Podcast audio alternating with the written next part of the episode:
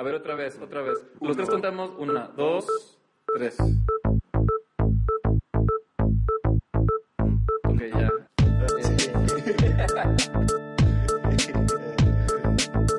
Hola, mi nombre es Miguel Melgarejo Y yo soy José de Lavo. y en este programa Ah. sacamos un diseño. Fuera de contexto. Hola, soy Miguel. En septiembre de 2014, José y yo tuvimos la oportunidad de facilitar el panel de clausura de Design Decode, un festival de diseño que se lleva a cabo año con año en Monterrey, Nuevo León, México. El panel se llamó Decodificando Decode y José y yo teníamos un plan. Pensamos que si invitábamos a participantes, organizadores y patrocinadores en el mismo panel, íbamos a poder sacar mucha información acerca de lo que este tipo de eventos hacen para la escena de diseño de México y de cómo contribuyen o no a su evolución. La verdad, creo que llegamos a una muy buena discusión. Queremos compartirles el audio del panel, en donde podrán escuchar a diseñadores como Verónica González, Alexis del Toro, Pedro Arturo Ruiz, Jorge Diego Tien y Saúl Caballero. Visiten fuera de contexto.mx, en donde no solamente van a poder encontrar esto, sino también más información sobre todos los participantes de este panel. Felices fiestas y los dejo con Decodificando Decode.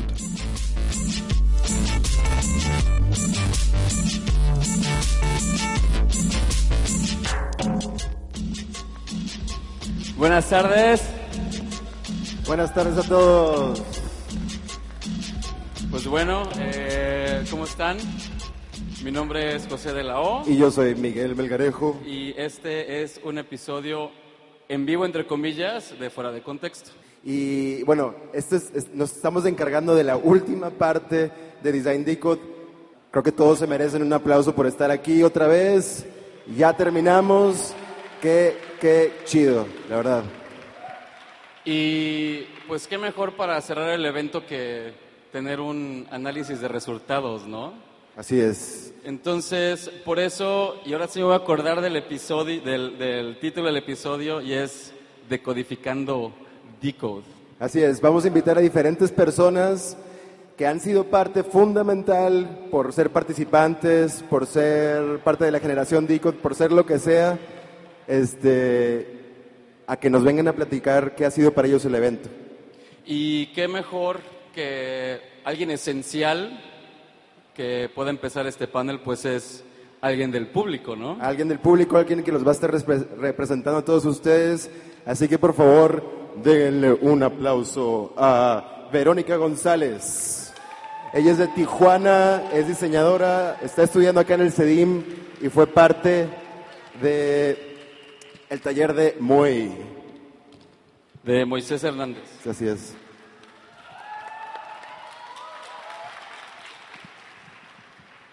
Hola, ¿qué tal? Muchas gracias por estar aquí con nosotros. No, de nada, gracias a ustedes por la invitación. Bueno, eh, para empezar este panel, tú como representante de, de este mar de gente del norte, pues nos gustaría saber un poco tu opinión. Aquí tengo la pregunta. Pues en general, tú como estudiante, ¿qué es lo que tú crees que necesitas para desarrollarte como alguien profesional? ¿Tienes un foro? Pide. Bueno, lo que yo pienso que es muy importante para nosotros aprender como diseñadores es, aparte de inspirarnos, es generar nuestra propia metodología.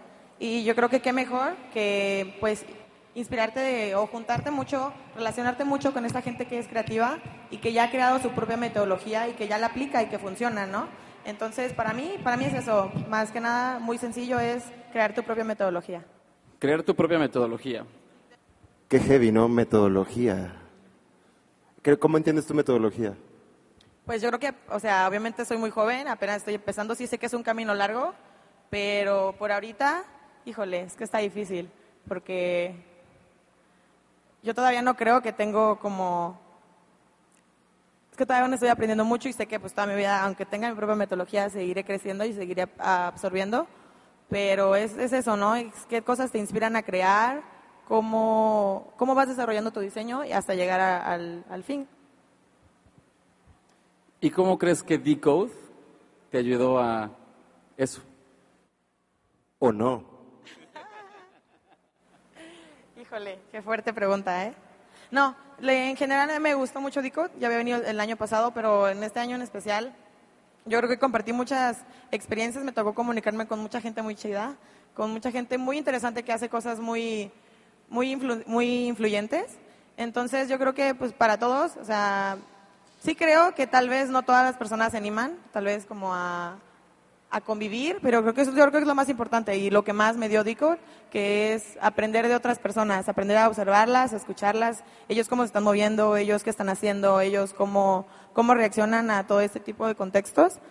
Entonces, sí, a mí me ayudó muchísimo, aparte de que tomé un taller con un super maestro, Moisés Hernández, aquí está. Y este sí, en general me inspira mucho, fue por eso que tomé su taller. Y yo creo que pues está en cada persona ver qué es lo que te inspira y pues y buscarlo, ¿no? Aviéntate, o sea, no pasa que te digan que Ay, no tengo tiempo para hablar contigo. Ay, wow, o sea, pues vete con otra persona y alguien que sí sepa, pues creo que también se trata de humildad, ¿no? Y que cada persona sepa que en cada persona hay algo que aprender, que observar, sea mejor o no mejor que tú, o sea, qué te hace mejor o qué te hace peor, ¿no? Entonces yo, sí, en general salgo muy contenta de aquí, me encantó. Y pues, no sé ustedes chicos, ¿alguien quiere decir, compartirme? ¿Qué más que el que comparta es uno de los organizadores de este tipo de eventos? Yo creo que, y ya como para pasar al siguiente invitado de hoy, yo creo que todos aquí lo conocemos. Él eh, es fundador de una plataforma eh, creativa de aquí del norte que se llama algo así como Tok Tok, desde 2007. Eh, él se ha dedicado a la promoción y difusión del de el diseño del norte del país. Dos veces ganador del premio de inmueble, que lo ha hecho que haya participado en innumerables proyectos de arquitectura y diseño. Así que, por favor, eh, que se escuche para Alexis Ocampo del Toro.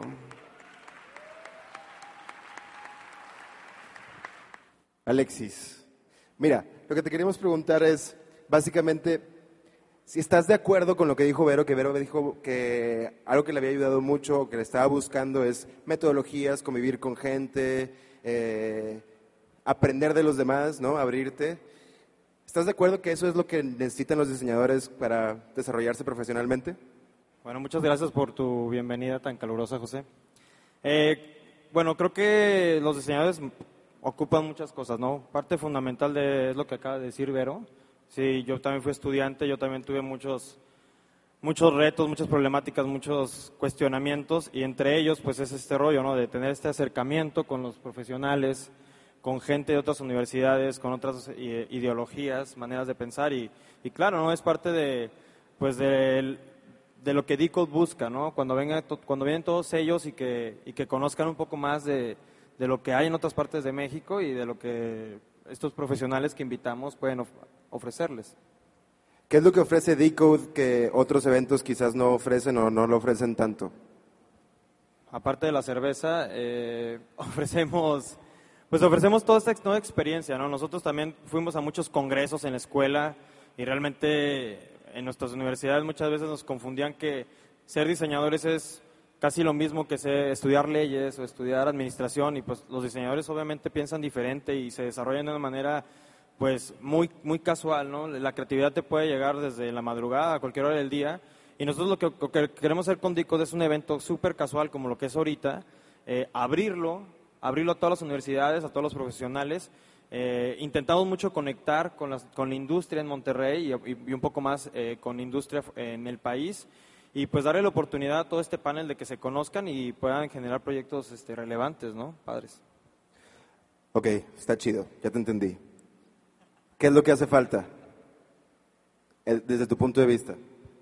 Bueno, pues número uno, hace, hace mucho falta conectar más con los, con los diseñadores, ¿no? Muchas veces nos topamos mucho con la apatía, la apatía de que nosotros hacemos todo un tour a todas las universidades, hacemos una difusión inmensa y nos topamos con, que hay gente que simplemente no quiere participar, ¿no? No, no le interesa lo que está sucediendo en México, ¿no? Me topo mucho con que con muchos chavos que dicen, oye, es que en México no está pasando nada. Por eso me voy a hacer mi intercambio a Milán o me voy a Estados Unidos, porque pues allá es donde está el diseño, ¿no? Y realmente, Miguel, como tú, y, y realmente muchas veces aquí, y con Tok Tok lo vivimos, cuando empezamos a hacer Tok Tok nos dimos cuenta que había una inmensidad de gente haciendo cosas, no en, no en México, sino en Monterrey. Yo me di cuenta de eso cuando conocí a un diseñador en Brasil que conocía diseñadores de Monterrey y yo no los conocía y yo era de Monterrey. Eso para mí fue un choque muy fuerte. Entonces nos hemos topado con, con que los chavos muchas veces creen que la universidad o la escuela les va a dar todas sus herramientas para, pues, para salir allá afuera, ¿no? Y, no, o sea, no, eh, tú tienes que, eh, por tu propia cuenta, conocer gente como todas estas gentes que, estamos, que invitamos aquí, eh, platicar con ellos, cuestionarse, generar proyectos que, que salgan del salón de clases, que no se queden por una calificación. Y pues eso es lo que quiere Dico, ¿no? Que, se- que vengan aquí, que platiquen con nosotros, con ustedes, que conecten y, y eso, ¿no? Yo creo. Bueno, además de todo el apoyo financiero que no tenemos. Sí, muy importante eso. este, bueno, para continuar con esta discusión, queremos invitar a una persona que ha hecho uso de esta plataforma de Decode eh, para salir adelante. Eh, queremos invitar a Pedro Arturo Ruiz. ¿Dónde está? Un aplauso. Participa, ha participado en dos generaciones Decode, tiene productos ya en el mercado con Not Waste, es decir, se ha movido bastante y a ver qué nos dice. Igual para que, para que entendamos como tu papel aquí, explícanos un poquito cómo fue tu participación el año pasado en Generación Decode. Eh, pues se abre la convocatoria y yo no estaba aquí en el país, yo estaba en España y pues me gusta mucho bloguear. Entonces, pues apareció y pues no quise perderme la oportunidad porque sabía que ser una plataforma adecuada para los estudiantes, ¿no?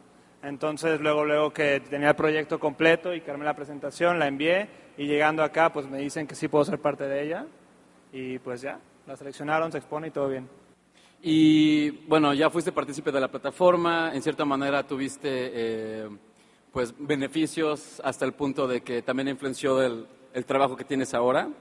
Eh, ¿Qué fue en cierta manera para ti lo que cambió a partir de esa experiencia?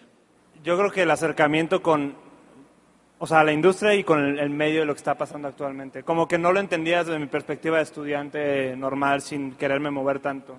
Ya cuando te acercas, cuando empiezas a conocer gente, cuando te abren las puertas y te atreves todavía a entrar a las exposiciones, a las muestras, a las inauguraciones, cuando tratas de entender el idioma de, de la gente que está arriba de ti, lo tratas de entender, o lo entiendes más bien. Y creo que eso fue lo que ha cambiado y todavía sigo trabajando en ello, ¿no? Entender cómo, cuál es nuestro papel de diseñadores y de estudiantes de diseño en la industria y hacia dónde tenemos que ir, no, o sea, no pensando actualmente nada más, porque actual es lo inmediato, pero qué viene después para cuando yo me gradúe, para cuando salga la maestría, shalala, ¿no? ¿Y cómo lo puedes mejorar? Me, me refiero a la plataforma de Decode. Yo creo que Decode está muy bien pensado y no es porque sean mis amigos ni mi jefe, nada. Este, creo que lo que tiene que ver, creo que el único problema es cultural del público. Creo que la gente no se atreve y todavía no considera este tipo de plataformas como valiosas. Todavía no sabemos que son las plataformas adecuadas a las que tenemos que, en las que tenemos que invertir energía. Y esta es una de ellas, por lo menos aquí en México. Eh, lo que pasó con Domus, lo que está pasando ahorita, todos los tipos de conferencias, el acercamiento con ustedes, los profesionales, y pues te quita muchos estigmas eh, y del, del perfil que tienes de ellos. Entonces, creo que es más culpa del público que de nosotros. O sea, si, que los que están organizando. o sea, tenemos que entender que hay plataformas como esta que funcionan y no hay excusa. O sea, puedes empezar a ahorrar en enero para venir en, en septiembre, ¿no? Dijiste que es culpa del público. Bueno, me imagino del público que no está, ¿no? Ustedes están chidos. Pero para seguir también con este carrusel de luminarias, eh, ¿quién más que nos describa lo difícil que es convencer al público a que venga ese tipo de eventos? Y también es alguien que todos conocen aquí. Él es el responsable de, eh, de un blog que se llama designaholic.mx. Él es director de su propio estudio en Monterrey eh, y es director creativo de Ofimodul. Por favor, denle una calurosa bienvenida a uno de los responsables, Jorge Diego Etienne. Siéntate en tu sillón, por favor. ¿Qué rollo? Este, ¿Cómo estás? ¿Ya más relajado? Eh, un poco, sí.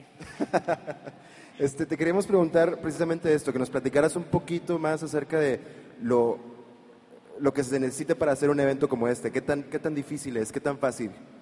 No es na- la verdad es que no es nada fácil. Se necesita mucho estómago y la capacidad de aguantar mucho estrés. Eh, realmente, o sea, ya hablando de una forma muy honesta, los, todos los eventos independientes, todos los eventos que son eh, de pasión, por decirlo así, si no logras que la gente entienda por qué lo estás haciendo o cómo se pueden beneficiar de una manera inmediata, es, es realmente muy difícil conectar con la gente, como, decía, como decía Pedro.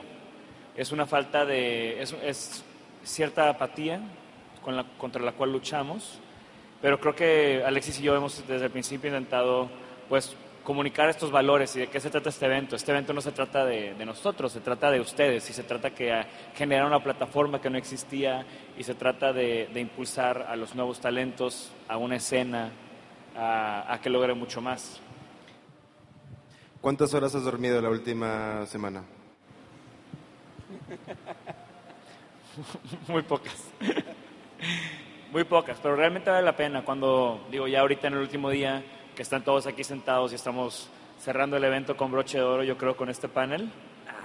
Eh, pues, y ver sobre todo, platicar con la gente, platicar con los talleristas que también, digo, este evento, regreso a lo mismo, ¿no? Este evento no somos Alexis y yo.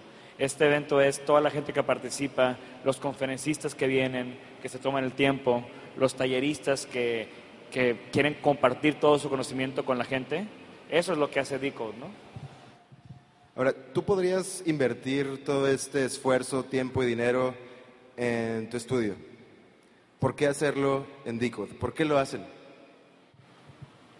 Creo que, digo, ¿por qué lo hacemos Alexis y yo? Es, somos gente de acción, somos gente que si vemos un problema o vemos que falta algo, actuamos. No nos vamos a quejar y decir, no, es que está de la fregada del diseño y no, nadie nos entiende o a nadie le gusta o ¿Por qué no nos hace caso la industria? O sea, la fregada con todo eso. Ves que hay un problema, vamos a solucionarlo y nosotros la forma o lo que le estamos apostando para intentar solucionar esto, que es mucho más grande y un festival solo no lo va a solucionar, eh, pero va a poder empezar un diálogo, va a poder empezar una conversación y va a poder empezar a generar todas esas cosas que queremos que se generen, ¿no? Por eso lo hacemos, porque somos gente de acción y queremos que la gente que viene a DICO se convierta también en agentes de acción y también le echen ganas, ¿no? Sí, ¿no? Eh, y, exacto, sí,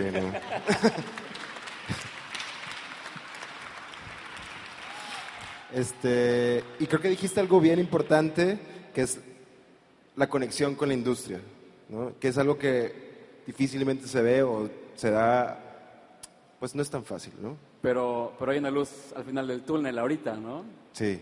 Queremos invitar también a uno de los patrocinadores de este evento a que nos dé también su perspectiva. Saúl Caballero de Cemex. ¿Dónde estás? Eso. Aparte de, bueno, trabaja en Cemex, en eh, dándole promoción a, lo de obras Cemex y también es un pianista. Wow. Eh, bueno, y antes de, de hacer las preguntas, quisiera aclarar que este juego de sillas fue totalmente no planeado. Pero bueno, quisiera que me explicaras por qué apoyar eventos como, o sea, por qué empresas tan grandes quieren apoyar eh, eventos como este. ¿Por qué crees que, que, suceda eso? Pues cuando nos llegan con la idea de apoyar este evento que no era 100% de construcción o de arquitectura, sí, como que hubo una falta de eslabón.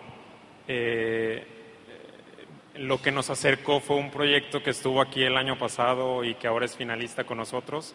Entonces dijimos, bueno, ahí hay un, eslabón que lo podemos hacer, lo podemos conectar y pues no bastó más que las personas adecuadas para, para poderlo realizar. Y como empresa, más allá de solamente dar una aportación económica o un logo para el, póster, eh, lo que nos interesa es poder participar de lleno, que nos tomen en cuenta, que podamos meternos en la organización y tuvimos un taller y nos tomaron en cuenta. O sea, eso fue lo que nos atrae y eso es lo que nos atrae en la mayoría de, las, de los eventos que, patrocinamos, que podamos hacer algo más y no nada más ser el, soporte económico. ¿Y, ¿Y cómo le podemos hacer? Porque está chido venir y actuar ahorita y todo esto, pero al final tenemos un mundo de talento que al final es difícil a veces que conecte realmente con la industria, no nada más con tu empresa, sino con la industria en general. ¿Qué podemos hacer para hacer que esto realmente llegue a donde tiene que llegar en la industria de Monterrey o en México?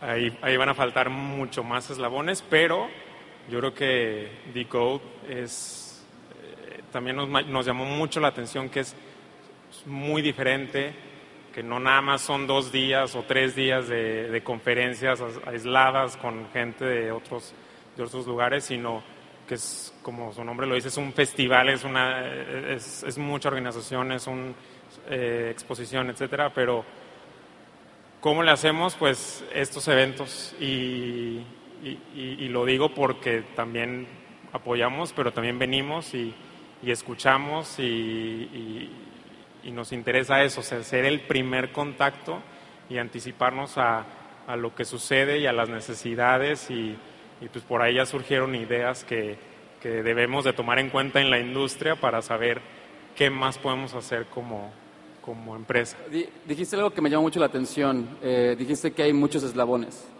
Nada más por curiosidad, ¿nos podrías explicar un poquito cuáles son esos eslabones?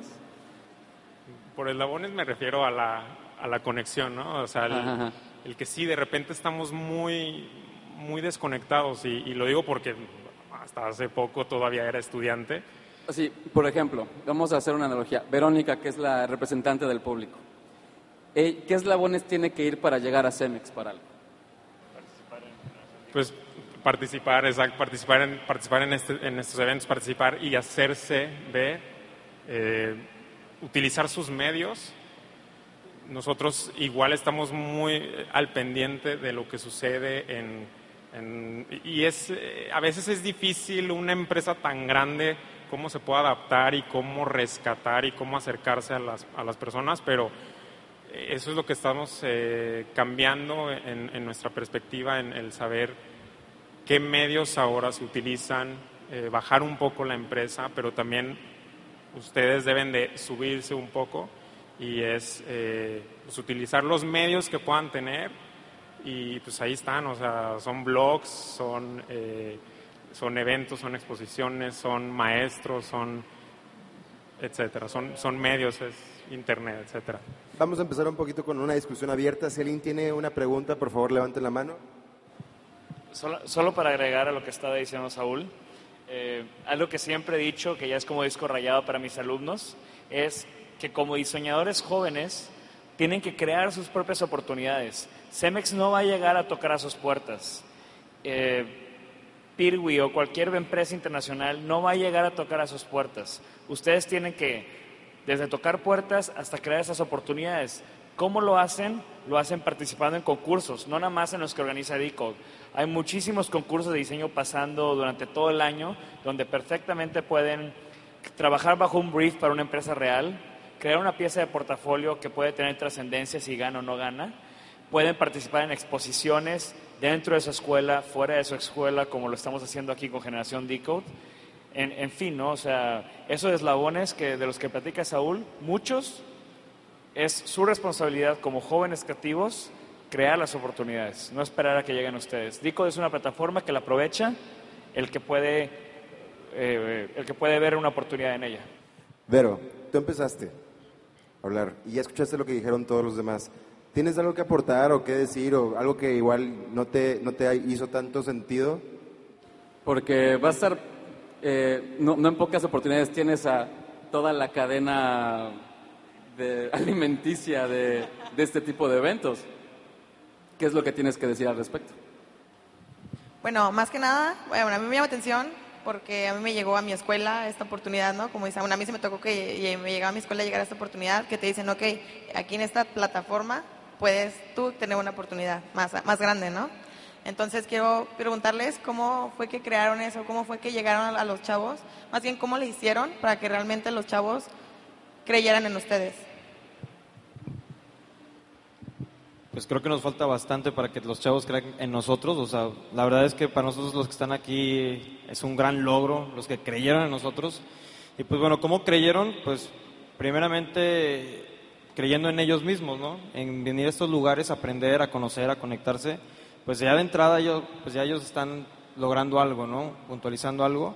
Y pues lo que nosotros queremos lograr es llegar a más gente. No sabemos, o sea, cómo lo vamos a lograr, pero que lo vamos a seguir intentando, lo vamos a seguir haciendo. También tenemos, o sea, esta ya la segunda edición de Decode. Eh, el año pasado, por, lo, por, su- por la parte de generación Decode, tuvimos muchas historias de éxito de muchos chavos que aprovecharon esa plataforma y, y ellos mismos, o sea, ya es por mérito propio, lograron más cosas.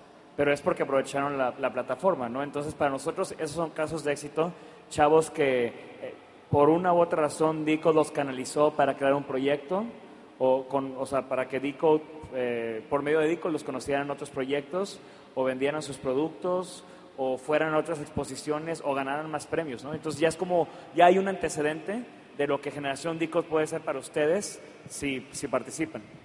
El caso de la, de la banca que comentabas, eh, la banca MEVA, que fue de la generación DICO del año pasado, y gracias a ese proyecto se hizo la conexión con Cemex. O sea, ese es, es un caso de éxito que nosotros presumimos bastante. Muchísimas gracias.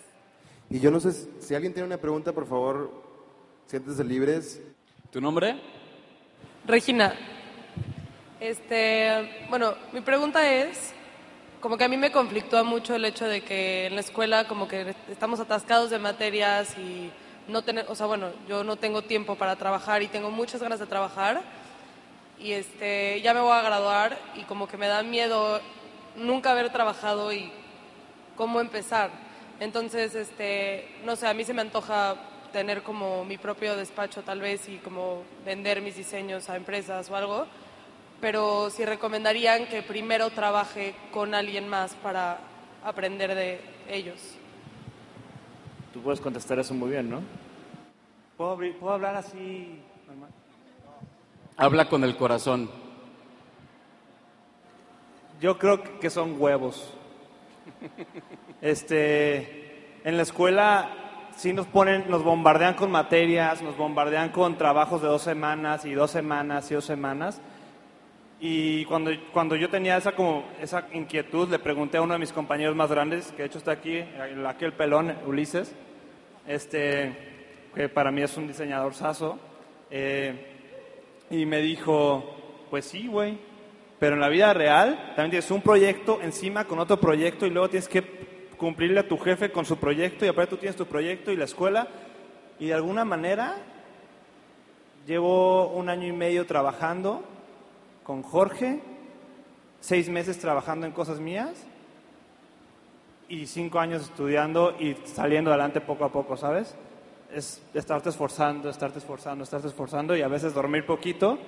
Y como dice Moy, always be there, siempre ve a los eventos, siempre ve a las conferencias, sé parte de la comunidad de diseño, lee muchísimo, ve documentales, si puedes viajar, viaja y ve a las galerías, a los boutiques. Creo que son huevos nada más, no hay como una clave, ¿sabes? Va, muchísimas gracias. Y si, si estás aprendiendo, si, es- si estás en etapa de, de aprender todavía, prácticas es básico y cuando aprendes por lo general la riegas y si la riegas que le cuesta a otra persona, ¿no? En este caso a mí. ¿Alguien más tendrá una pregunta por allá? Aquí hay alguien. ¿Cómo te llamas? Eduardo. Eh, bueno, antes que nada, felicidades por el festival, me encantó mucho. Eh, para el récord, yo la edición pasada no tuve oportunidad de asistir, pero esta yo la considero una muy buena plataforma para todos los diseñadores. Pero independientemente de eso, yo quiero que ustedes me comenten qué es lo que falta, qué es lo que viene para el siguiente año del DICO, cuáles son los nuevos retos y más que nada que nos compartieran su fracaso, en, en qué fracasaron, qué fallaron. Bueno, ¿qué sigue? Consolidarnos. O sea, Decode sigue siendo un proyecto muy, muy joven. Eh, cuando digo consolidarnos, no, o sea, mucha gente, de todos los que nos han visitado, muchas gracias a todos los que nos han visitado de fuera de Monterrey, nos preguntan, oye, eh, ¿y un Decode en San Luis, un Decode en Aguascalientes? Eh, No creo que esa sea parte de nuestra visión. Lo que queremos es impulsar el diseño eh, desde Monterrey, creando intercambios culturales o lazos con otras ciudades, pero no nuestra, nuestra intención cuando vemos a DICOT creciendo no es haciendo franquicias y que todo haya DICOS por todo México, ¿no? Lo que queremos es tener un muy buen evento que pueda reunir gente de todo el país y crecer como lo hicimos de, de del año pasado a este año, ¿no? O sea, la gente que vino el año pasado te puede platicar que el crecimiento no fue tanto de lugar o de audiencia, sino que tenemos otro tipo de cosas como la instalación de Mark Rigerman, que fue también un súper logro traer a un, a un diseñador artista de Nueva York y que esté aquí en dos semanas haciendo una instalación en sitio, eh, trabajando con todos los chavos voluntarios, que también muchísimas gracias a todos los involucrados. Eh, esa es nuestra forma de crecer, traer mejores, eh, mejores conferencistas, traer talleres, Ahora- trajimos más talleres todavía. Esa es la forma en la que queremos crecer.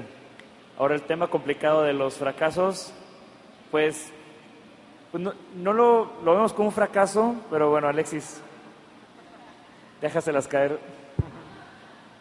Bueno, la verdad es que alguna vez alguien me dijo que para triunfar en la vida tenías que perder el miedo al fracaso.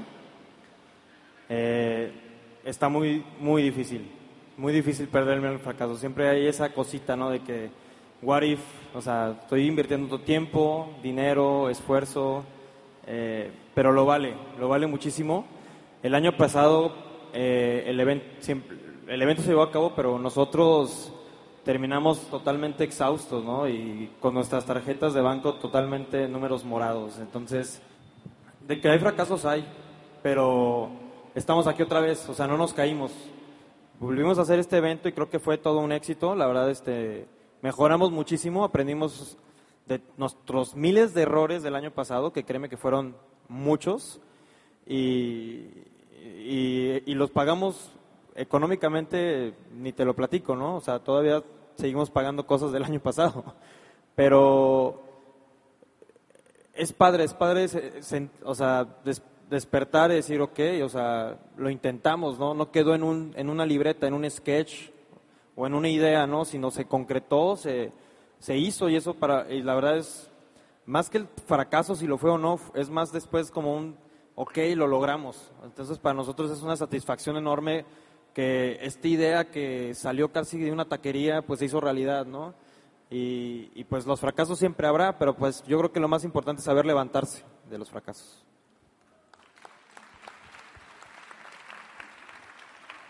A ver, acá tenemos otra pregunta, pero no me puedo acercar mucho al micrófono, entonces mejor. ¿Cuál es tu nombre? Jimena. Eh, yo les quiero preguntar, bueno, yo vengo la, de la Ciudad de México y lo que les quiero preguntar es si ustedes tienen algún plan como para integrar a la gente que no vivimos aquí en Monterrey. Eh, por ejemplo, o sea, a nosotros nos interesa participar en Generación DICO. Eh, ¿Hay como algún espacio para que, o sea, gente que no es necesariamente de aquí pueda, pueda participar en eso? Sí, este año es lo que, de la forma en que creció ese- esa parte del proyecto. Generación Decode cada año tiene- va a tener una ciudad invitada. Este año fue la ciudad de San Luis Potosí. ¿Quién viene de San Luis? Entonces, nuestra idea es cada año tener una ciudad diferente para, para crear este intercambio cultural. Hay muchos expositores de Monterrey y hay como 12 participantes de, de San Luis con sus proyectos. Los tomamos por igual, todos están expuestos eh, intercalados y todos juntos nos vamos a la Ciudad de México también a exhibir en el Abierto Mexicano Diseño. Entonces, este año fue San Luis, no sabemos quién va a ser los próximos años, pero estate atenta, México probable- probablemente sea en un par de años. Y bueno, el reto de Decode es ese, cómo conectar con chavos que no están en Monterrey. Entonces, es- la idea, ese es pues, prácticamente un reto para nosotros, poder conectar con más diseñadores alrededor del país. Y bueno, eh, una última pregunta. Design ¿Cuál es tu nombre? Fernanda. Hola. Eh, yo apenas estoy empezando a estudiar diseño Y yo los veo a ustedes, o sea, vine aquí a Decode y los veo a ustedes como una inspiración de que, o sea, desde, yo sé que empezaron igual que yo como estudiantes. Y mi pregunta es, ahorita, por ejemplo, de que generación Decode te piden estar en noveno semestre o así, pero ¿cómo puedo empezar yo como que a sacar mis diseños fuera de la escuela cuando todavía estoy aprendiendo? O sea, ¿qué es lo que ustedes me aconsejan o así? Yo creo que no hay que imaginarse el que estás estudiando y ya debes de tener algo, algo afuera. Yo, yo creo que, y, y te lo digo como, como estudiante que fui, hay que estarse conectando de eventos, ponte a leer, eh, revisa blogs, qué está sucediendo. O sea, eso la escuela nunca te lo va a decir. La escuela siempre va a ser formal, recta, eh, eh, el trabajo, la teoría y las medidas y el Neufer, supongo también ustedes ven. Pero, pero disfruten también del proceso de la escuela y, y- vean que, cómo, cómo piensen qué se imaginan haciendo. No necesariamente tienen que hacer algo a la par de la escuela, pero, pero a, a empapar en cómo, que cómo se imaginan una vez saliendo de la carrera, qué quieren hacer, qué, en qué se quieren especializar y, y váyanlo construyendo en, en- sus clases, en sus, en sus materias. Y a veces en cuanto al diseño es muy complejo llevar ciertas materias o, ciertas clases porque el profesor siempre te va a delimitar en ciertas cosas. Ustedes arriesguense y, y más al profesor eh, y expongan más y, vayan por, el, por, por más allá de lo que les solicitan. No sé qué más podría hacer. Este, bueno, para agregar a lo que dices, yo creo que ya no hay tanta excusa como para decir, ahí voy en primero, voy en segundo, voy en tercero, porque los recursos para hacer cosas están a tu alcance, están ahorita ahí mismo, ¿sabes? Tienes internet, puedes exponer lo que tienes y quizá no se venda, pero alguien te va a dar un feedback o te va a poner un comment en Facebook. Creo que aquí hay muchos ejemplos eh, de diseñadores. Ya, por ejemplo, yo sé que Joel empezó a exponer cosas ya sin haberse graduado y no sé si en exposiciones ya, pero ya había subido cosas a internet y ya estaba recibiendo críticas, ¿sabes? Entonces, eso fue no sé hace cuántos años, pero hoy y mañana todavía menos vas a tener excusa como para no probar tener algo fuera. Y otra de las cosas es que en tu escuela seguramente tienen recursos que te pueden apoyar no porque a ti te convenga, sino porque a la escuela le conviene. En el caso de, de nuestra escuela, este, apoyan mucho a la gente que tiene huevos y que dice, profe, aquí está esto que creo que está bien chingón, ¿la convences? Y de repente se empieza una cadena y de repente, o sea, en, en mi caso, fui parte de un equipo que expusimos en Chile, pero la escuela pagó todo, porque estaba convencida de que había gente que quería hacer algo, bien o mal, estabas queriendo hacer algo. ¿Qué escuela es? Es la Universidad Autónoma de Nuevo León, para que la pongan en el mapa. Los Tigres. Voy a empezar con la porra ya. Y bueno, pues ahora sí que sin más por el momento me gustaría que Alexis y Jorge Diego pues oficialmente clausuraran el magno evento DICO 2014. Así que les vamos a pasar el micro para que pues para que básicamente el pretexto para que les aplaudan.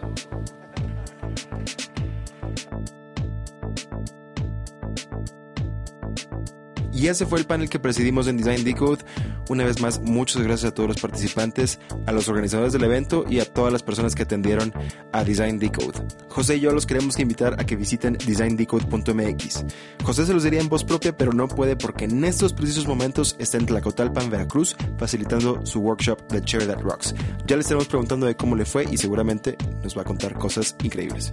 Este episodio fue producido gracias a todo el apoyo de Design Decode. Queremos agradecer especialmente a Alexis del Toro y a Jorge Diego Etienne, así como a los voluntarios del evento y al Kiwi que nos ayudó con la grabación de este episodio. Este fue el último episodio de Fuera de Contexto del 2014. Para escuchar más episodios puedes visitar fuera de contexto.mx y ya nos estaremos escuchando en el 2015.